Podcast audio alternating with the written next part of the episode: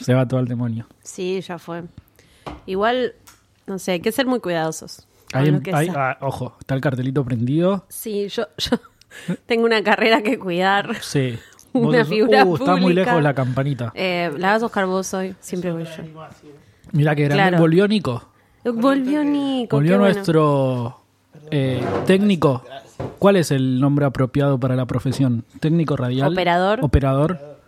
Volvió nuestro operador estrella. Volvió nuestro operador estrella y nos trajo la campanita. ¿Te das cuenta? Qué Eh, grande. ni Tendría te que, tener, tendría que tener su propia campanita, Nico, ahí atrás. Sí, Entonces, cada vez es más larga la previa del podcast. ¿Te diste cuenta? Yo creo que vamos a llegar a un momento en que la previa va a ser 40 minutos y, y 5 después minutos. Nox, claro. Claro, tenemos que haber hecho eso con la cámara secreta. Ahí está. Ahí está. Nico tiene para hacer ruido y nosotros también. Somos niños, es como un playground. Vamos.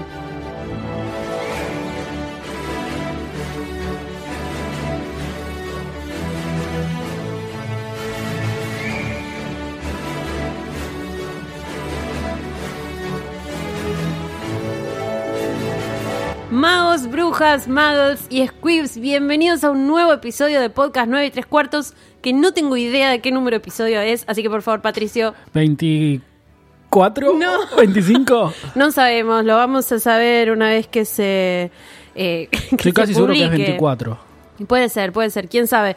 Eh, mientras averiguamos. Ah, me tengo- ah, ponele. tenía que estar Claro, averiguando, Pato, perdón, vos tenés que, ¿no? perdón. Fíjate en Ya- ya te Spotify. mientras averiguamos, acá nos dice 25 nuestro operador estrella. ¿25? ¿Nos estás diciendo eso? O que esperemos, porque hizo como un 5. Es el 25. Es el 25, ¿ves? Es Nico el sabía. 25, Nico sabía. Por eso es nuestro operador estrella. Bueno, estuvimos. estuvimos estuve de vacaciones. No Volviste. estuvimos de vacaciones, estuve de Yo vacaciones. y fueron ahora- unas vacaciones del podcast. Eh, fueron unas vacaciones del podcast. eh, ahora te vas de vacaciones vos. Ahora me toca a mí. Así que en este bello día vamos, esta bella noche, Noche. en realidad, vamos a grabar dos episodios. Vamos a meter maratón del prisionero de Azkaban. Bien, y otra cosa, Sí. eh, me encanta Maratón del Prisionero de Azkaban, otra cosa es que te pusiste la 10 y trajiste sanguchitos de miga. Era, era, era un horario en el que si no comemos, Exacto. nos van a tuitear. Qué mal que le salen los episodios. Están Dicen, desganados. humo- dicen más boludeces que Sí. todos los otros episodios, que Claro, es y, muy y difícil. no me quería arriesgar. Entonces dije, traigo comida, compartimos acá. Por eso, sí. Seba sí. se encarga de editar las masticaciones. Las, claro, las masticadas y eh, total. Decilo, porque si no yo no, no, yo no lo voy a decir. Así que, bueno, Pato, me gusta esta idea, como te decía, de la maratón y me gusta hablar del prisionero de Azkaban a la noche. Entonces es como, bueno, a las nueve de la noche terminé de elaborar todo, me voy a poner a hablar del libro que más, claro. Imaginé que estás en tu casa, terminás de cenar y le decís, Seba, ¿viste capítulo 14? Y Seba dice, "Oh, Seba, ¿te acordás de cuando vez, Sirius... eh, Otra vez. escapó de Azkaban y mira la puerta de reojo, Seba dice, estoy a 15 pasos. bueno, mira, él se casó conmigo. Él se casó con vos. Yo no lo obligué. Él propuso y todo, así que lo Pero lamento. eras tan fanática de Azkaban en esa época. era más fanático, era más insoportable, sí, porque uno, viste, cuando es joven, Es más fanático en las cosas. sí, yo siempre aparte fui muy pasional con las cosas, eh, que los sentimientos, pero eh, creo que era peor en mi, Pobre Seba. sí, en mis pr- primeros 20. Pero, pero primeros 20, me gusta. Sí. Pero ya no es que a la noche hablas del prisionero de Azkaban. No, solo acá. no, no, no, a la noche, no, cada uno habla del suyo, de lo que no sé. está bien, está bien. No, como día. dijiste, me encanta la noche hablar del prisionero de Azkaban. Dije, wow, No, tiene un ritual. Porque es de noche y estamos hablando del prisionero de Azkaban y me pongo más contenta. Es como, bueno, se terminó el día laboral, estoy cansada, pero tengo dos horas para hablar de Sirius. Wow. Me parece Que maravilloso. la gente aprecie que venimos acá después de trabajar todo el día Exactamente, como esclavos. como esclavos. O sea, dejamos de cenar para traerle una relectura. sanguchitos Sí, de bueno. miga igual. Sí, que no son empanadas. Bueno, empecemos, Empecemos. Pato, porque después la gente Después, viste sí, dice, terminamos el "Dicen un capítulo diciendo, pero me gusta, ¿eh? Y bueno, pero entonces, no sé, me parece Hagamos medio raro. para eso, claro. Bueno, Capítulo 4. capítulo 4, que se llama El caldero chorreante. Me gusta. Me gusta el caldero chorreante. Me gusta y me gusta mucho este capítulo, es uno de mis favoritos del libro porque muestra un montón de cosas, creo que lo hablábamos el episodio anterior, de la vida mágica que no conocíamos. Es más, recién en este, en este libro conocimos Hogsmeade, entonces hay un montón de cosas que no teníamos en cuenta y me gusta que Harry esté algunos días solo y pueda eh, recorrer un poquito e investigar lo que pasa en el caldero chorreante y alrededores. Sí, eso que decías también se ven las relaciones que hay entre la familia y los Weasley, ¿no? Que, Sí. que, que se ve un poco cómo se lleva Arthur con Molly, que en la cámara secreta vimos como una pequeña parte y ahora vemos, bueno, al final del capítulo, de hecho, Harry los va a escuchar hablando, eh, como espiándolos, Sí. y se ve un poco la relación que hay entre esos personajes que, que no solemos verla. Que aparte, eh, fuera de toda la broma y de, de que me caiga bien o mal Molly, eh, siento que en los primeros libros eran esos personajes que estaban de fondo y era como, ah, sí, la madre de Ron y el padre de Ron. Ella reta a todos, él es medio boludo con las cosas muggles, eh, viste, era como todo eso. Como una caricatura infantil, porque era un libro para chicos. Exactamente, ¿viste? La, la vaca y el pollito, que Sí. los padres están hasta la mitad. Bueno, algo así. Acá los tenemos completitos, pero no había mucha info y ahora empiezan a ser más realistas. Es más, más adelante en los libros, en un momento en el que ya están todos preocupados por la seguridad, creo que es en el libro 6. Eh, cuando el ministerio hace esas guías de cómo estar Sí. seguros ante los mortífagos, hacen como un chiste de cómo me gusta decirte en la intimidad, una cosa así, y es como, son una pareja real, de Sí. alguna manera tuvieron los siete sí. hijos. Sí, sí, ¿no? sí, es como que se, cada vez se humanizan más a través de los libros y el prisionero de Azkaban y este capítulo sobre todo es el primer paso hacia esa humanización de los personajes que también a Rowling le, sirve- le sirven como herramientas para avanzar la trama, ¿no? Porque si no se queda que siempre a Harry le llega la información o por Hagrid que se equivoca o porque Hermione lo leyó en un libro. Sí, Entonces usa un poco estos terceros personajes para que a Harry le llegue un poco de esas cosas. Y aparte me gusta mucho lo que vos decías de humanizarlos, por eso creo que el 6 es uno de los mejores libros porque es en el que más Sí. humanizados están. Eh, me gusta mucho que dejen de ser eh, estos personajes tan lineales que hacen siempre todo lo mismo y repiten, repiten, repiten todo lo que pasa. Acá directamente es como que Harry ya es un adolescente, ¿no? Le Sí. pasan, se enoja más, eh, empieza a tener eh, sentimientos más fuertes y bueno, en el quinto ya se va. Es un tarado. o, o sea, como cualquier adolescente, básicamente. Está bastante sí, realista totalmente. eso. Eh, a ver, a los 13 años, mira todo lo que está haciendo, imagínate. Hay alguien que nos dijo, no le digan salame. Me Sí, quisieron cancelar en Twitter el otro día. Bueno, ahí me iba. Sí, a mí con lo de las empanadas, pero bueno. Ay, sí, Pato, ¿cómo te No se come el cancelaron? repulgue. Muy difícil todo. Bueno, em, no vamos a discutir ni vamos a cerrar el episodio rápidamente, pero sí vamos a contarles que lo bueno es que Harry puede quedarse eh, alrededor del callejón Diagon siempre y cuando no salga a la calle Muggle. Entonces, después del desayuno, sale al patio atrás del caldero chorreante, hace la magia esa en los ladrillos La magia esa. la magia esa, eh, toca los ladrillos y se va al callejón Diagon. Lo primero que ve, Quidditch. Y sí, Y ¿no? ve la saeta de fuego. Eh, Es que es... Ya hay, ya hay una especie de spoiler del cuarto libro. ¿Cuál? Dicen, eh, La selección de Irlanda. la selección de Irlanda son favoritos para ganar la Copa del Mundo. Totalmente, es verdad. O de sea- hecho, eh, después, bueno, llegaron a la final y todo y no... Y sí, salen campeones. Me gusta que lo habían adelantado desde Eh, acá. bastante extraño porque salen campeones, pero dicen en su acá dice que son los favoritos para la Copa del Mundo, la terminan ganando, pero creo que En el libro 4 hay como al revés, ¿no? No. Claro, los favoritos son los otros, porque Ludo Bagman apuesta por los otros y los mellizos le ganan igual la apuesta, ¿no? Que le dicen que la va a agarrar mellizos, Cram, pero, pero gana, gana Irlanda, Irlanda. por eso. Eh, creo que era una cosa como Messi en nuestra selección. Ah, como tienen era- al mejor jugador, pero... Pero los otros son mejor equipo. Eh, Exactamente. o sea, Rowling ya tenía bastante en mente el tema de la Copa del Mundo del próximo capítulo cuando escribió El prisionero de Azkaban, o no, o al final no, le dijo, y- al final de la escritura del libro dijo, "Ah, voy a meter un párrafo ahí adelante. Y, No, yo sé que la bardeamos bastante últimamente, pero creo Sí, que en sí, ese momento esto- no daba mucha no, puntada sin hilo, lo iba pensando todo, sobre todo estas menciones que no son necesarias, ¿no? No, Eh, y de hecho antes de que salga el cuarto libro varias veces dijo el próximo año Harry va a ir al Mundial de Quidditch, entonces Ah. era lo que había planificado. Bueno, bien.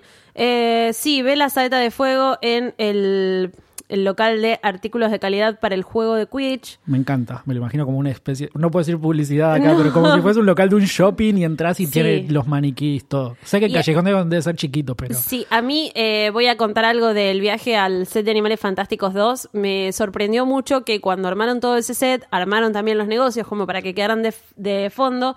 Primero que obviamente le dan un montón de, eh, le prestan un montón de atención a cada detalle, ¿no? Todas las vidrieras están completas, aunque después vayan a salir apenas. Eh, y había una especie de artículos de calidad para el juego de Quidditch que estaba bueno porque era de los años 20-30. Ujú. Entonces las cosas eran, en cambio de ser de cuero y estar súper armadas, estaban cosidas o tejidas eh, y era Como re interesante. más antiguo todos los Como elementos. mucho más antiguo, sí, exactamente. Las escobas eran distintas y todo, no era la... Bueno, no hay tecnología en el No. mundo mágico, pero no eran tan... qué lástima eh, que no salió en la película todos esos detalles. sí. Es una pena a veces porque hacen cosas recopadas.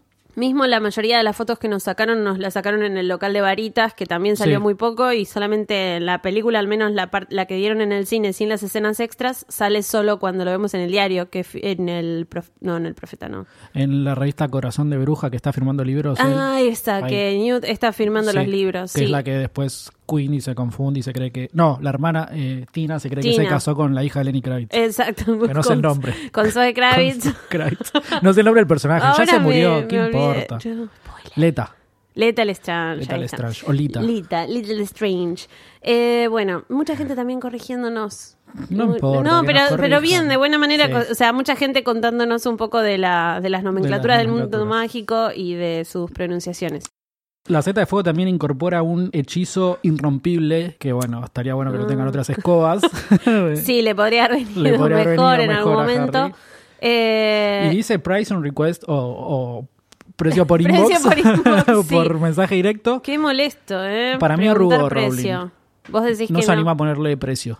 Pero por el tema de... No, porque no sabía cómo calcularlo. Claro, Dijo, antes de que después me digan, sale muy barata la escoba. Me da fiaca, ya Sí, fue. Igual no tiene mucho sentido, ¿no? Esto creo que ya lo hablamos, pero la usan los profesionales que juegan a, en la final del mundial y a Harry se la regalan para jugar contra Hufflepuff. Bueno. Hufflepuff. Dale, con Pato. Hufflepuff tenés que ir a jugar Pato, por descalzo. favor, no lo hagas. No, La gente Cedric, va a poner pausa, stop, de suscribir, No, dejar de seguir ser, podcast. dejar de ser patrons. No. Eh, Eh, juega bueno. Cedric, que es muy buen jugador. Sí. si era, Era. tan bueno. bueno, basta. Eh, ¿Qué pasa? Harry sigue viendo Bala Apotecari. Sí, eh, bueno, vos estabas, vos lo estás leyendo en la edición de eh, inglés británico, ¿no? Sí. No, perdón, la, la edición yankee. La edición yankee, La bueno, americana. Me gusta que aclara que llama, visitó Madame Malkin porque obviamente necesitaba más cosas, eh, más tela, más túnica. Eh, cuidado de, la criatura, de las criaturas mágicas y adivinación son las dos materias nuevas. Uy, toqué la campanita sin querer. Son las dos materias nuevas que va a tener, así que tiene que ir a buscar sus libros. Dale, Harry, de verdad no te diste cuenta que uno de los libros que tenés es para cuidar de las criaturas mágicas. No le da llama- bola a la lista. se llama El monstruoso libro de los monstruos. Eh, y bueno, ahora ve que está mencionado como uno de los textos. En ese momento Harry comprendió por qué Hagrid le había dicho que podía serle útil para ese año. Qué editorial de mierda, ¿no? La que hace ese libro. Para igual, ahora cuando empieza a hablar con el, el encargado de Flourish y Bloods, que le dice, ay no, Hogwarts, de nuevo, quítate de medio, como que ya lo remordieron los libros Sí. y todo. Hay un momento súper exagerado de Rowling en el que dice, no la pasé tan mal desde que pedí los invisibles libros de la invisibilidad. Era como una Chiste cosa- muy palopa, Rowling. Claro, Rowling, ¿cómo leían esos libros? Dale. Pero bueno, era, era Rowling todavía antes del, para mí, antes del 2000 hacía muchos chistes así falopa. Sí. A partir del Orden del Fénix casi no hay chistes de ese estilo. No sé si gracias a Dios o no, pero, digo- pero es como que a mí me gustaban esas boludeces un poco de, de los juegos de palabra que hacía, que después se fueron re perdiendo y como que el mundo mágico se volvió mucho más serio también. Vos usaste una palabra caricaturesco y era bastante Sí. caricaturesco toda la forma de describir y de... Creo que lo que le pasaba era que sentía que escribía un- eh, libros para niños y metía chistes Claro. Eh, no sé si para adultos, pero chistes que quizás su editora lo leía y decía, ja, qué gracioso. Sí. Y a partir del quinto libro era como, bueno, yo no estoy escribiendo más para niños, estoy escribiendo para adultos. Tengo que hacerlo Estoy claro. haciendo una novela para adultos, con sus chistes para adultos o sus guiños para adultos, y se pierden estos juegos de palabras sonsos que, que estaban en intermedio entre un nene y un, y un adulto o adolescente. Es que además en la a la mayoría de nosotros nos pasó que fuimos creciendo, aunque no tuviéramos exactamente 11 años Sí. cuando empezamos a leer, yo tenía 14, pero fuimos eh, creciendo a la par de Harry, entonces sí, llegó un momento del libro 5 que tenés 19, 18 años y es como, bueno, esto ya... eh, en ese momento no te da gracia porque te haces el piola, Obvio. pero ahora a los 32 me da Ah, gracia. ah, sí, sí, ahora lo notamos y nos gusta, y quizás es la nostalgia, no lo sé, pero Sí. en ese momento éramos, íbamos evolucionando con el texto y lo tomábamos natural eh, esos cambios. De hecho, ni nos dábamos cuenta. Bueno, a mí me gusta mucho algo de este libro que es la introducción de eh, las clases de adivinación, no tanto por las clases en sí, sino por lo que le pasa a Hermione con todo lo que genera la adivinación y estas creencias eh, de, no ciencias, ¿no? No. Digamos. eh, Pseudociencias Pseudociencias, ahí está. No me salía del mundo mágico. Así que me gusta mucho esto que pasa porque ahora, por ejemplo, entras a Twitter y hay 172 cuentas de astrología Sí. entre 180. de Mercurio, como- ¿cómo es? Mercurio Retrógrado. retro- Sí, Eh, no sé cómo estaba Mercurio en ese momento, pero Harry necesitaba disipar las nieblas del futuro, un libro de Cassandra Bablatsky. La tenés a Cassandra Bablatsky también, ¿no? Sí, sí, el nombre sigue igual en la edición Yankee. Ahí Bien. también. Sí, sí, sí, estamos bien. Bueno, cuando va a buscar esto se encuentra con un montón de libros dedicados a la predicción del futuro. Uno es, por ejemplo, predecir lo impredecible, protégete de las fallas y accidentes, cuando el destino es adverso, bla, bla, bla. Y el que le llama la atención se llama augurios de muerte. ¿Qué hacer cuando sabes que se acerca lo peor? ¿Por qué Buen le llama la atención? Porque había visto supuestamente The Green. el Green, ¿no? Eh, si predecían el futuro, ¿para qué publicaban libros que no iba a comprar nadie, no? Bueno, eh, Harry sigue mirando la portada del libro, el vendedor lo ve y básicamente le dice, no leería eso en tu lugar, no le des bola, vas a empezar a ver augurios de muerte por todos lados. Ese libro consigue asustar al lector hasta matarlo de miedo. Bueno. Me gusta que tiene la misma teoría que Hermione más adelante. Sí. Bueno. ¿Dice el nombre del vendedor? Perdón. Eh, no, en ningún momento lo tengo, al menos en español. Vos tampoco, ¿no? No, no, No, siempre no, le no. dice el vendedor o el, encargado. Eh, bueno, ¿qué más? ¿Algo más? Eh, sí, bueno, transformaciones, el libro, eh, el libro reglamentario de hechizos. Eso está bueno porque siempre mantienen eh, los mismos libros, como que más o menos van Sí. usando... Igual libros. Sí. Me molesta que usen porque después no los leen mucho. No sé bien a quién van después, ¿no? Como No. dónde lo... Porque Harry dice que siempre tiene el baúl lleno de libros, pero Sí, pará... pero después en- no dicen, agarran los libros para llevar a clase. Ahora la verdad estoy mezclando las películas y la escena de Snape que le dicen abran la página en tal libro, pero no Sí. recuerdo tipo otras. No, Umbridge, no, igual quizás. tienen, bueno, Umbridge, eh, las clases de defensa, tanto de Snape como de Umbridge, tienen Tienen, siempre. sí. La de pociones, obviamente, porque tiene Sí, es verdad, usan libros. el libro importante. Digo, sí, sí, los usan. Kindle, Harry. Lo que a mí me llama la atención es que después, por ejemplo, primero, van a la biblioteca constantemente, así que Sí. la mayoría de las cosas no están en los libros que tienen. Y segundo, que Harry no es que vende los libros o los deja en algún lado, los deja en lo de los Dursley, siempre los tiene en el baúl, es como sí, no, el no baúl de Moody, en el mundo mágico. Pero claro, es como el baúl de Moody, porque en quinto año sigue llegando al mismo baúl y es tipo, ¿guardaste de nuevo los Claro. libros de El primer tema es que año? tienen esos hechizos para que las cosas sean livianas y no se dan Ah, cuenta. sí. Bueno, Hermione sí, el resto. No, igual la cámara del libro del mundo mágico tiene mucho lobby, se nota, ¿eh? porque compran libros nuevos todos los años. ¿No hay libros usados? Ron debe usar lo de los hermanos. Y sí, sí, la madre no trabaja. Eh, Es un chiste. es un chiste. Es un Trabaja en su casa. Trabaja, Es trabajo, no remunerado. Toca la campanita. Gracias. Bueno, em, ¿con quién habla? Ah, va. Hay algo que también me gusta, que es que Harry va a tomar helado a lo de Sí. Florian Fortescue, va a hacer la tarea ahí a su terraza y Florian le da... eh, A la terraza, es como una escena súper Kurt Child esto, ¿no? Sí. Harry tomando helado en una terraza. tipo- y ahí ve pasar a la señora del carrito Sí. hecha un Terminator. Bueno, un dato extraño es que supuestamente Rowling escribía en un, en un café de un teatro en Edimburgo Sí. en el año 98-99 y el director de Kurt Child dijo que ahí la conoció a Rowling. ¿En serio? Sí, así que quizás le pasó por al lado cuando está escribiendo esta Y escena no y le dijo, sé. Harry tomando helado en una terraza, le dijo. ¿Sabes qué? Total, en fue- 20 años vamos a hacer una obra de teatro más falopa, no te preocupes. Y van a tocar la campanita. Eh, bueno, pasaron los días, Harry empezaba a buscar a sus amigos Ron y Hermione porque además se venía encontrando con gente, con James Finnegan, con Dean Thomas, con el mismísimo Neville que justamente conoció a su abuela y dijo, me gustaría que nunca se entere que, que yo me hice pasar por su nieto. Y al último día de vacaciones, la verdad, medio el salame, les dicen, venite al caldero chorreante, anda al callejón Diagon y lo ven un solo día. Pero bueno, el último día de vacaciones vio a Ron y Hermione. Se levantó, se vistió, fue a ver la saeta de fuego y los encontró.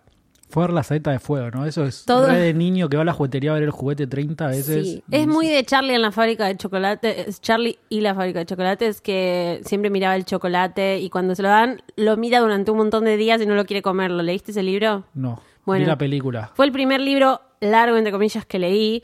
Eh, era bastante chica y... ¿Quién es el que mira el chocolate, el nene o El Johnny nene. Depp? Ah, No, ese es Willy Wonka, Sí. el dueño de la chocolatería, pero Charlie miraba el chocolate y después cuando se lo regalan, que ahorran todos para darle un chocolate, lo va cortando a poquito, Ah, primero lo huele, sí. ¿no? Como que pasan los días cuando no aguanta más, estirar. corta un pedacito, es muy así y eh, esta escena siempre me hizo acordar a eso. o sea, Harry es un niño Pobre. pobre, pero tiene plata. Sí, bueno, pero vivió siempre con... Sin saber. sin esa pero plata. se podría haber comprado, ¿no? La seta de fuego. Se la podría haber comprado, de hecho dice que le cuesta un montón, que no pregunta el precio por eso, pero al mismo tiempo dice, tengo toda una educación mágica que terminar. Mentira, Harry, no la terminás. Harry, Sí. qué boludo que sos. la terminas tarde, en realidad. y después se lo terminan pagando con un plan de Hogwarts, ¿ves? Le, le roba al Conicet, Harry. es un ñoqui del Estado, porque ¿Te no se la compra él la escoba y se la hace comprar a McGonagall. ¿Cuál será la jubilación de un Auror? No se jubilan, si se mueren antes, estos viven en ya guerra. fue, están estos re mufa. peligrosos, sí. Eh, bueno, compraron, bueno, Ron y Hermione están comprando todo, él les dice, ya lo compré todo la semana pasada. Eh, ¿Cómo sabían que estaba en el caldero chorreante? Ron le dice, mi padre, Harry. mi padre se enteró de esto, no. Eh, bueno, Harry ya sabe que el padre de Ron trabaja en el ministerio, por favor, trata de ser menos salame para que no me cancelen en Twitter. Eh, Harry, ¿es verdad que inflaste a tu tía? Le pregunta Hermione, se ponen un poco al día. Eh, me gusta que para nosotros ponernos al día es, che, sí, me compré tal cosa, fui a buscar tal cosa, y para ellos es, inflé a mi tía, eh, la policía, me- la policía, el, mi- el ministerio me persiguió.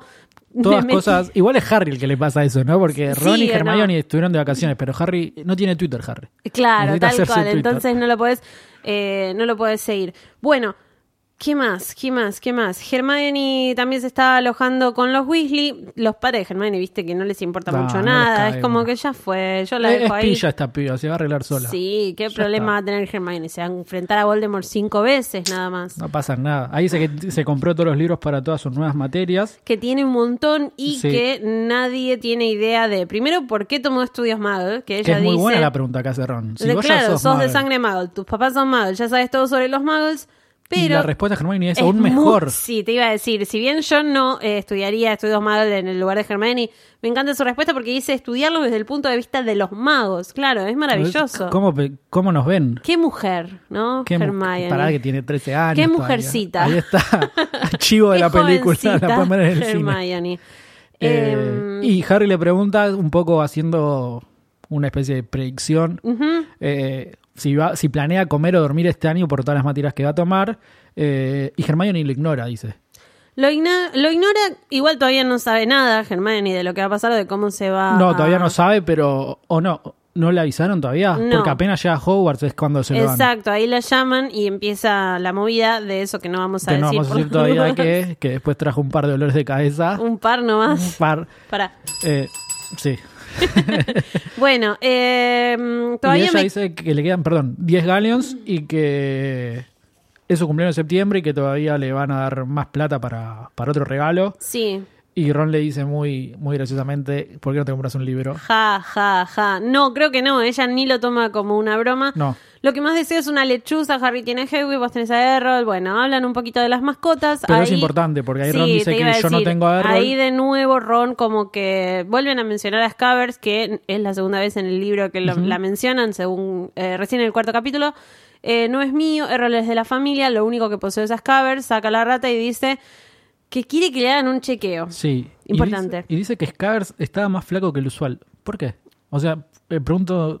¿Por qué está más flaca? Sí, porque ya sabe que se enteró que Sirius Claro. Black se escapó y está Entonces todo... está todo asustadito y el estrés se está somatizando. Pobre, pobre eh, y está adelgazando. Pobre. Igual, todo bien, pero a ver, escúchame. Le A Colausano, bronca. claro, a Colausano le el tiene estrés bronca. lo hace adelgazar y yo vivo estresada y tengo que hacer dieta también. Pero No, adelgaza no. porque Ron no le da de morfar. Estoy A Ron harta. le tiran un pan para la cena, le dicen dáselo a la rata y Ron tiene un hambre y se lo come él. Estoy harta de estas No injusticias es estrés. del mundo Muggle. Bueno, eh, hay un negocio de animales fantásticos, entran a ver y eh, primero ven un montón de animalitos, hay gatos de todos los colores, cuervos, eh, pelotitas de piel del color de la crema que zumbaban ruidosamente. Eh, es como la valija de Newt Scamander esto. Eh, Ron se acerca y les cuenta a la... A la a la bruja, sí, en la realidad, bruja que, que los atiende. Eh, le cuenta lo que le está pasando a Scabbers desde que volvieron de Egipto. Le preguntan cuánto tiempo tiene y él le dice, no lo sé, es muy vieja, era de mi hermano. Extrañamente, ¿cómo lleva a Percy? No, Nunca lo explicaron. o sea, sí que, ell- eh, que Petiru fue, eligió quedarse con una familia mágica. pero- No entiendo cómo Percy encontró una rata Una- y la adoptó. ahora vas a ser mi- una rata sin dedo. No me imagino a Percy diciendo, No. bueno, voy a adoptar una rata. Percy es Encima, No. Qué, No, qué bueno, despreciable se lo que es Percy. Decime la verdad, Percy era el Weasley que tenía que morir. No me vengan a cancelar no hay por que esto. matar a nadie, No, bueno, Eli. pero si, si ibas a matar a alguien, tenía que ser ese tarado. No sé. ¿Quién No, es pero estamos ese? hablando de. De los Weasley. Para, no, ya sé. Digo, Los para la trama, para la trama para mí hubiese sido muy interesante que se muera Arthur. Que era, que era quien El iba a que morir. se iba a morir en el porque quinto, Ron, ¿no? Sí, porque Ron iba a pasar todo, iba a atravesar un momento mucho más interesante y se iba a poder poner a la par de Harry. Hmm. Eh, si moría Percy, entiendo que estás diciendo porque no nos cae bien. Sí, sí. Pero si moría Percy era como. Sí, no Ni, había ni- tanta... ni parás leyéndolo. Para el lector pasando. no había tanta No había nada. No es lo mismo la Eh, familia, igual obvio, sí, pero por mí que. se mueran todos. No, no, Ginny no, aguante Ginny. Eh, bueno, comparadas con las ratas que había en la jaula, tenía un aspecto muy desmejorado. eh, me gusta que Ron dice presumidas, le dice a las ratas. La mina le dice que no va a durar mucho. eh, él le dice, ya estaba así cuando me la dio Percy. Eh, no se puede esperar que una rata ordinaria común o de jardín viva como esta más de tres años. Eh, bueno. Y vivió. Vivió por ahora viene 10, viviendo como sí, sí. 13. Es verdad. No sabemos cuándo le 12, llegó a Percy en 12. realidad. I did my waiting, 12 Do- years. Sí, es verdad. Eh, no sabemos igual cuándo le llegó a Percy. No, tal cual. Eh, podría haber llegado hace cinco años, no sabemos. Bueno, algo que me molesta mucho en este libro es la relación de Ron y Hermione y el tema entre sus animales. Si bien después lo entendemos y lo podemos justificar un poco, me pone muy nerviosa. Eh, salta un gato hacia Scabbers o algo parecido a un gato. La señora dice no, Crookshanks no. Y eh, Ron se termina yendo porque Scabbers sale corriendo. Cuando aparece Hermione, aparece con el gato. eh, es un gato color canela, tiene la cara aplastada. Ron le dice, ¿compraste ese monstruo? Y ella le dice, es precioso, ¿verdad? Como sos vos con tus... Con mis mascotas, sí. Ay, son tan Un saludo que no se escucha. A Daisy y a Minnie, Y a Minnie. que nos escuchan siempre. Eh, Hermione, ese ser casi me deja sin pelo, no lo hizo a propósito. Bueno, la cosa es que eh, Cro- Crookshanks no es un gato. Crookshanks no es un No es gato. un gato. eh, ahora no me acuerdo el nombre Es de la un criatura. Nizzle. Un Nizzle que en el libro Animales Fantásticos de Sí. Newt Scamander dice que es una especie de gato que es, Pero es muy inteligente. es muy inteligente y detecta eh, personas o actividades sospechosas. Así que es- tiene mucho Sí. sentido que lo persiga Scars porque sabe quién es. Uno de los momentos más lindos de la vida de Scabbers es cuando se apoya sobre el corazón de Sirius para que Harry no lo mate. Eh, no me importa, Ese es el capítulo 20 y no sé cuál. no me importa. Déjame ser feliz porque Pero la no gente dijo que no estoy spoileemos, o sea, hablando tanto de Sirius. Imaginemos un segundo Gastón en Francia escuchando que Scavers se apoya en el pecho de Sirius. Es el momento más lindo. Yo me imagino otra cosa. No, no, boludeces no, pato. Bueno, Hermione tiene nueva mascota, Ron está bastante enojado, el señor Weasley está leyendo el diario y está la foto de Sirius Black. Harry Fachero. pregunta si todavía no lo atraparon. Sí, es un fachero. Harry pregunta si todavía no lo atraparon. Cada vez que digo Sirius Black me pongo colorada. Sí, lo veo. Eh, no, en el ministerio nos pusieron a todos a trabajar en su búsqueda. Me encanta esta organización, es como Argentina con el coronavirus. Ahora todos somos, no. Alberto, anda ¿Te a acordás revisar barbijos. se escaparon esos tres que los persiguieron? No, no me acuerdo. Fue hace un- dos años. A ver, ¿qué les persiguieron qué? Que se escaparon de la cárcel Sí. y, y hubo un súper operativo que los persiguieron por Entre Ríos y lo encont- se encontraron. Eran tres asesinos Sí. y los encontraron en un silo. Nico me hace que sí se acuerda. No, no, no por un acuerdo. tema de la efedrina, creo que era. Ahora ya me vienen a matar por nombrarlos. Y hubo todo un operativo, me acuerdo, de todas las policías de todo el país persiguiendo a esos tipos. Crónica todo el tiempo Somos que decía. tan intensos. ¿Cómo? Sí, sí, fue en enero, acota muy bien Nico, me acuerdo que los encontró tipo 17 de enero, algo así, todo el mundo mirando crónica y era tipo así, Sirius Black todo el tiempo tapa los diarios y nos encontraron al final. Sí, no, no, me vuelven locas esas cosas. y- pero tardamos como 20 y más. o Ahora, sea, Alberto, a cada persona asiática que ve por la calle le hace, le pone un termómetro, dice el presidente. Están todos no, encargados una de declaración jurada estamos pidiendo. Sí, por Está favor. muy bien. Ya fue el coronavirus. Ya sé, yo también te digo, no, declaración jurada, Child es mierda. Claro, eh. Él entra, al pa- entra a Inglaterra y pone... Ya fue. No es canon esto. No, ¿sabes qué? Tu cara no es canon, el coronavirus no es canon. Eh, bueno, se sientan con los Weasley, porque bueno, ya está la señora Weasley, hicieron compras con los mellizos, está Ginny, obviamente está Percy, que todavía le queda un año en la escuela, y eh, le tiende la mano solemne y le dice, es un placer verte, Harry. Me encanta esta parte. Hola Percy, contesta Harry tratando de contener la risa. Espero que estés bien, muy bien, gracias. Y me gusta mucho cuando viene Fred eh, quitando a Percy y le dice, Harry, es estupendo verte, muchacho. Maravilloso, dice George. Eh, sencillamente increíble. Amo a los gemelos. Sí, son por muy favor. divertidos. Lástima que a uno le cortaron la oreja. Ah. Lástima que uno ya no escucha los uno chistes que de ya un no lado. escucha, del hermano no escucha los chistes. Ay, la... Pato, Me la dejaste- decí- me la dejaste ahí servida, tenés Eli. razón, tenés razón. cargo. Es porque yo quiero que la gente te rete a vos. Que sí, a querés que me bardeen. Bueno, ya está, ya se murió. No, no, pará. No Todavía no se murió. fuerte. Igual son dos. La gente que no, s- que Pero no leyó los libros no se va a acordar. Decime la verdad, y esto quiero que lo, No, lo diga no. también la gente con el hashtag podcast934. No me dolió. era Fred de los dos. No es Fred el más querido. Es como que son iguales, pero Fred es el más piola y el más gracioso para mí. No, no sé. ¿No? si ¿Te lo no, igual lo que sí, si se iba a morir uno, se hubiese muerto el que le faltaba la oreja, digo. Ya estaba incompleto. Claro, matame Se a muere ese. el que está sin fallas. Claro, es- ahí, ahí estuvo mal Rowling. Claro. O sea, había cuatro orejas y queda una al final del libro. digo, matá al otro y dejalo. Me estoy muriendo. Eh, sos un tarado. No, pero es en serio. No, igual sí. Tienes razón. Bueno, Pobre Fred. basta. Eh, nada, están bardeando a Percy como siempre, el segundo premio anual, bla, bla, bla. Ginny se ríe y eh, la señora Weasley le pide a los gemelos que le den mejor ejemplo a su hermana. Percy dice, Ginny tiene otros hermanos para que le den un buen ejemplo. Joder, pará, Percy. Eh, y George le dice a Harry que intentaron encerrarlo en una pirámide, pero la madre los descubrió. Son malos. Sí. Un poquito malos son. ¿No hay muertos. alguna cosa lo que quisieron lo que quisieron hacer con Ron de chiquito, el Sí, cosa por inquebrantable? Hay un poco de karma ahí, ojo. Bueno, no, Patricio, yo te digo, bueno, parece que estoy de acuerdo. Eh, el ministerio va a poner a disposición de los Weasleys ¿Por algunos qué autos. autos?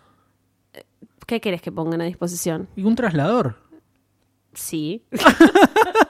Una La verdad es que tiene mucho sentido. Autos, y no saben manejar autos estos pibes. Y pero mm, no tengo explicación. La Eh, editora es un mago también, entonces es como que capaz Ah, puede usar un la red a un auto no lo persigue, Y un claro. auto no, Se le claro, escapa el auto. complicado. Pone quinta y... mm. Eh, para mí, solo porque Rowling quería presentar el traslador en el mismo libro en el que se iba a usar para ir al, al cementerio. es muy de ¿no? Rowling eso, Es ¿no? Harry no se entera de las cosas No. hasta que le importan a él. Claro, es tremendo. Totalmente. Eso es tremendo, pero ¿Qué bueno. es Azkaban? No, ni idea. No Hasta el final del libro 2 se llevan a Harry a Azkaban. Bueno, em, bla, bla, bla. La reliquia de la muerte, siete libros, Harry, para que las escuche la puta que te parió. Cuando, me acuerdo que cuando Rowling dijo el nombre de ese libro era como, "What the- Qué ¿qué tiene que ver? Bueno, no importa. Lo que sí importa es que Ron todavía no metió las cosas nuevas en su baúl y van a tener que volver a la habitación. Ron se pone a buscar el- la pócima esa para, para Scavers. Eh, estaba aquí en la mesita, me la, eh, me la saqué para... Ah, no, perdón, vamos de nuevo. Percy se pone a buscar su matrícula, su... mm, Su badge. Su badge, que, no como sé un cómo se dice, como grande. un pin, sí. en español no, es- no sé. Una insignia. Ahí está. Una insignia. Percy se pone a buscar su insignia de eh, premio anual, que es la que usaron Freddy y George para ponerle premio asnal o presumido del año. depende, eh, sí, depende de la Buena edición la que tengan. Eh, bueno, Percy la está buscando, le pregunta a Ron dónde está, Ron le dice que no la tocó, se empiezan a pelear y bueno, Harry dice voy a buscar el tónico para ratas de Scavers, voy abajo y los deja peleando solos. Y ahí encuentra y escucha al Este es el señor y la señora momento. Weasley. Exactamente, el señor y la señora Weasley están discutiendo porque el señor Weasley no le quiere ocultar a Harry lo que está pasando. Le dice Harry tiene derecho a saberlo. Intenté decírselo a Fudge, pero siempre se empeña en tratar a Harry como un niño. Él tiene 13 años y y Molly hace lo mismo que le hace a Sirius en el quinto libro, que me molesta muchísimo y por eso la odio. No, odiar Eh, es malo. No, bueno, yo solo odio a una persona. Vos no podés odiar, yo tengo que odiar a la persona. Es verdad, yo soy la ¿La odio por vos? Pero el odio es un... ¿Crees que lo sí, odio por, por vos? favor, que dale. Molly, ¿cómo? No lo deja vivir al pobre pibe. ¿viste? ¿No la odias? pibe- si, el- si Harry hubiese sido libre y sabía todo lo que Molly lo ocultó, Sí. estaban todos vivos. ¿No la odias a Molly? Uf, no la puedo ni ver. Sí, Es yo, una- yo me es- imaginé. Yo no porque no odio a nadie. Para mí se junta a merendar con Luna Lugu de ahí y miran intrusos. Bueno, eh, Arthur, la verdad lo aterrorizaría. ¿Quieres de verdad enviar a Harry al colegio con esa espada de Damocles para un poco mujer? No, pero no. ¿Qué? No, pero no. Sí, pero sí. No, pero digo, eso es una cosa que inventó la traductora. Ah, ¿y qué dice? No lo veo, o sea, no, no veo nada. No. Igual, eh, quiero que te fijes una cosa, Ay, a ver. que es un error que hubo en las primeras ediciones. Eh, no sé si en esa traducción va a estar todavía el error, pero le dice, eh, no quiero hacerlo miserable. No Eh, quiero asustarlo, quiero prevenirlo. Exactamente, dice, ya sabes cómo son Harry y Ron, Que que sí. van paseando por ahí. Dice, ¿qué dice? Fueron al bosque prohibido Se han internado en el bosque prohibido dos veces. dos veces, error. Ron no fue dos veces, en el primer año no va. En las ediciones posteriores lo corrigieron. Acá que yo tengo el el Kindle, la, me bajé Ni tipo siquiera las ediciones de Pottermore, Sí. dice, eh, ya, ya terminaron el bosque prohibido. No dice dos veces. Fue un error que a Rowling se le chispoteó porque vio la película. Te iba a decir, No, porque no, fue fue, antes de la película. Pero te iba a decir, Sí. re lo que pasa en la película En después, que no va Neville y Barrón. Y va Ron. Eh, pero sí, la se- viste, Molly no sabe ni lo que le pasa al hijo. No, no tiene ni idea. No sé, el hijo se. se Igual ese es Arthur. pero- Bueno, son iguales los dos. Eh, sí, bien Eh, casados si no están, llega mira. nunca. No sabe nada de los hijos, Arthur. Bueno, Molly sigue bardeando a Sirius. Estoy harta. Dice, dicen que Bueno, Sirius pero era un asesino acá. No me importa. No me importa. Harry lo odiaba a Sirius. No. Lo odió. Ay, sí. Bueno, basta. Dicen que Sirius Black está loco, tal vez lo esté, pero fue bastante inteligente para escapar de Azkaban. Molly, ¿sabes que estar loco no tiene nada que ver con No, no, ser inteligente? exactamente. Eh, te pido, por favor. Bueno, eh, Harry estará a salvo en Hogwarts. Pensábamos que Azkaban era una prisión segura, pero Black escapó de Azkaban. Bla, bla, Dumbledore, Dumbledore, Dumbledore. Y eh, ahí es cuando Harry empieza a escuchar lo de que Dumbledore no les tiene muchas simpatías a los guardias de Azkaban. No. Viste que ahí empiezan a tirar la, la data de que los guardias de Azkaban son bastante peligrosos. Y algo muy extraño es que dice que los guardias de Azkaban le dijeron a Fudge que Black Sí. estuvo hablando en su sueño. Siempre me pregunto, ¿cómo, ¿Cómo le hablan? dicen los guardias de Azkaban? Si Audio no le mandan. No, no, creo que no. Pero si saben hablar, ¿por ¿Saben qué no le pueden explicar? No, no sé. O, no- o capaz no les gusta hablar. Capaz hay algunos guardias magos entre los mentores. Puede ser, puede ser. No, que tienen el patronus ¿cómo- como Ambridge. Y pero sos muy crack, tipo... Estás en Azkaban. No, creo Mm, pero- que no, no, porque después cuando cuentan cómo se hizo Azkaban en Pottermore Sí, es como no que no hay más, no. sí. Bueno, no sé cómo hacen, pero de alguna Es manera que se lo Fudge es comunican muy crack. a Fudge, el legeremán. claro. Encima los dementores no tienen ni ojos. Ni ¿Qué hacen? Les mira la boca para...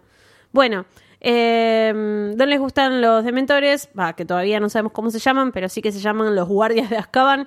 El señor Weasley dice eso, yo tampoco le tengo mucha confianza, pero, Pero- cuando se trata de alguien como Black hay que unir fuerzas con los que uno preferiría Upa, evitar. medio facho ese comentario, Esto, ¿no? Es un, un tema para eh, debatir si Arthur. Bullrich. Si salvan a Harry, dice la señora Weasley, ¿no? Si salvan a... Ja- ¿Qué, qué familia especial. Es que Bueno, lo quieren mucho a Harry. Es el hijo inteligente que nunca tuvieron. en los siete, ¿viste? Ni uno. Eh, bueno, acá está lo de premio Asnal porque eh, Harry termina subiendo y encuentra a los gemelos que le cuentan que fueron los que mejoraron, entre comillas, la insignia de Percy. Yo lo hubiese traducido como Pedro Aznar. Porque cada vez que decís premio anual escucho eso, pero bueno. Eh, Está bien, te podía cantar también. Podía cantar, tocar el bajo. Bueno, Harry se acuesta eh, y empieza a pensar este tema de Sirius Black, que mató a 13 personas con un hechizo. Los padres de Ron piensan que él se aterrorizaría, pero... Y acá tengo que estar a favor de Harry, porque parece medio coqui, medio soberbio, pero lo cierto es que sí, está en el lugar en el que está Luz Dumbledore, así que supuestamente es el lugar más seguro, no como en el libro 1 y 2. No. O como en el 4. Eh, o como en el 5 y, en, y en el 6. Bueno. bueno. en el 7 ni va porque ya se dio cuenta que si te equivocaste 7 veces seguidas, Harry. Ya fue, ni está dando la parte. Eh, pero dice, no le daría a Black siendo la mano derecha de Voldemort, que era eh, que la única persona a la que Voldemort le temía era Dumbledore. Tanto miedo como a este. Además estaban los guardias de Azkaban, de los que todo el mundo estaba hablando. No, lo que más le preocupaba a Harry era que ya no tenía ninguna posibilidad de que le permitieran visitar Hogsmeade. No. Prioridades, siempre muy claras las prioridades. Harry sospechaba que vigilarían cada uno de sus movimientos hasta que pase el peligro, es cierto. Y en un momento eh, se ponía a pensar en la silueta del animal que vio en la calle Magnolia y en el libro que mostraba al Grimm. Dice en voz alta, "As- eh, no me van a matar, y el espejo le contesta, así me gusta, amigo. Sí, me gusta mucho el final. Sí, Me- y me gusta que esto también está en la película, habla con el espejo. Sí, pero ¿qué onda esos espejos? Porque el único, no lo quiero nombrar, pero No. el único espejo que aparece después, El espejo ya que no sabemos usa cómo este termina. No, no quiero ser malo, pero Eh, El espejo ese es casi el arma con la que mata a Sirius. sí, sí. Pero sí, es cierto, me, me molesta mucho eso. No sé qué tipo de espejo es. Sí creo que estas escenas están muy bien hechas en la película. Sí, ¿no? sí. Me divierte mucho. Me encanta cuando la señora va a preguntar housekeeping. Y Sí, le cierra la puerta y se escucha. Sí, el monstruo o lo que sea que hay. Rarísimo igual. Eh, sí, sigo pensando que Rowling va metiendo estas reglas extrañas que va haciendo como medio al paso, Sí. como el tema de los dementores de Azkaban, de lo que vamos a hablar más adelante, cómo perciben los Weasley todo lo que está pasando, qué tanta importancia tiene el señor Weasley, que a veces parece que en el ministerio lo quieren, otras veces parece que es el, el boludo del ministerio, que a nadie le importa lo que hace ni lo que dice. Y el tema de los autos, que vos planteaste algo súper interesante. Mismo en el quinto libro se terminan volviendo en el. eh, en un momento con Tonks y con en Lupin auto, el ¿no? autobús no, no, en el autobús Autobús noctámbulo. Que, Creo bueno, que porque en el los quinto está- trasladores los Sí. tiene que hacer el Ministerio de la Magia. Y en el quinto están peleados con el Sí. ministerio, exacto. Pero, Pero acá en era, vez de mandarle un auto al ministerio, más barato un traslador, no sé. era una buena oportunidad para presentar a los trasladadores. Eh, una cosa que mencionaste, esto que Robin hacía al pasar las reglas, eh, obviamente nosotros decimos medio en serio y medio en chiste, che, acá hay un error o lo que sea. Sí. Hay que entender también que Rowling era primero una mujer sola, no es una gran empresa Harry Potter, lo escribió No, no, sola. total. Y en estos libros no tenía a alguien al No, lado no. proofreading. Y, y lo otro es, le estábamos, le estamos pidiendo, porque todavía lo hacemos, esto de que cree un mundo mágico con un montón de reglas intrincadas, interesantes, Sí. y que sigan teniendo un montón de sentido y que, Que, después todo no tenga sentido, que todo nos Es guste, que todo nos cierre, que después la historia no termine como no queremos y que no haga Child. Bueno, pero digo, es un montón pedirle a alguien que haga un mundo tan intrincado, con un montón de reglas, eh, que se mete en nuestro mundo y a la vez no, Sí. y que cierre todo perfecto, y más en esa etapa. Digo, Rowling está escribiendo un, dos y tercer libro Sí. hasta el año 98, donde todavía no sabía ni, primero no sabía qué explotar, Sí. eh, para ella estoy, es estoy escribiendo un libro, no le presta tan jugando, atención a todo. Y segundo, que en la época en la, en la que lo escribe, si bien había otros, otros tipos de, de mundos eh, fantásticos, me refiero, no existía internet. Entonces, uno no llega a pensar que lo va a estudiar tanta gente, que va a haber tanto No chequeo, tenés la que va a noción de haber- lo que va a no, pasar ahora en Ni Twitter. tanta discusión, ni, ni todo eso. Entonces, bueno, un poco como, bueno, la perdonamos. Está haciendo un par de reglas y si se le va una de un lado, otra del otro, no estaba tan atenta. Ahora creo que está mucho más atenta, pero hizo tanto quilombo que, que- Ya que ya está. es un tema no, no de, De voluntad, sino de imposibilidad de, de- de algunas cosas, de algunos objetos Sí, o de que reglas que ya no. todo desde y ya es tarde, entonces es como, bueno. Lo que sí quiero decir que me hace acordar, porque hablamos de las redes y de Twitter, es que es como en Twitter cuando alguien con 20 seguidores dice una estupidez y alguien con 15.000 seguidores o 150.000 seguidores va, lo agarra, le saca una captura y dice, Ah, qué mal. miren la estupidez Sí. que dijo esta persona. Y esa persona que es un random de Twitter se vuelve viral por haber dicho algo que capaz estaba mal o que no era la popular opinion. Eh, y me pasa mucho esto con Rowling, ¿no? Como que ella escribía y no tenía noción de la cantidad de gente que digo. después iba a leer esto y a hacer, no sé, podcasts. Sí, sobre o su obra. enciclopedias o lo que sea. Y es como, bueno, Sí. ah, ah, tampoco, tampoco un detalle de, de que le haya mandado un auto, un trasladador, no cambia la historia y no es tan grave. Y, y tampoco le podemos pedir que cuando planificó todo esto todo tenga sentido, porque tampoco es que tuvo la idea del mundo entero y todas las historias en un segundo, Sí. sino que es una construcción progresiva la que hace ella y es eh, hasta lógico y natural que haya errores y cosas que ella prefiera cambiar a futuro. No, Pero por eso, nada. en ese, en ese sentido no me molesta mucho. No.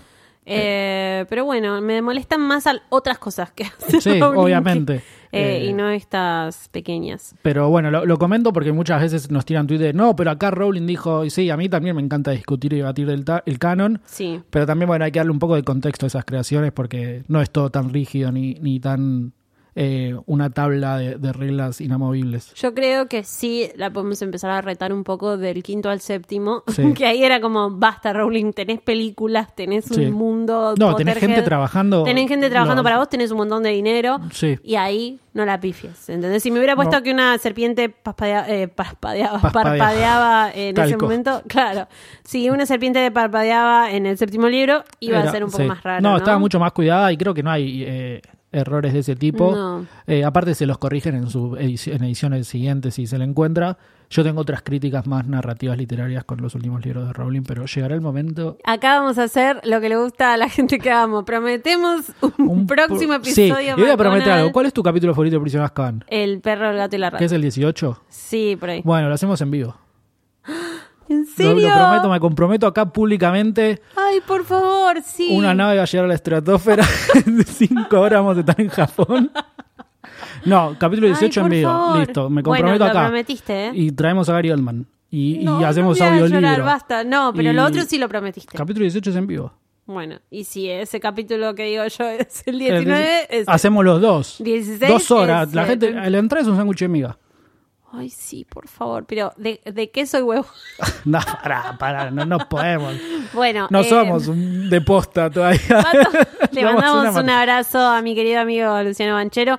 Quiero decir, por favor, Pato, que eh, tenés que traer sanguchitos de miga para todos los podcasts, porque ahora no voy a poder grabar nunca más Quedan un podcast sin Si lo sanguchitos metemos de en la era, capaz zafan. Bueno, nos vamos. Pará, ¿a dónde te seguimos? Coleccionista HP en Twitter y coleccionista Harry Potter en Instagram. Instagram, Eliana-Masi en Twitter y en Instagram. ¿Tenés TikTok?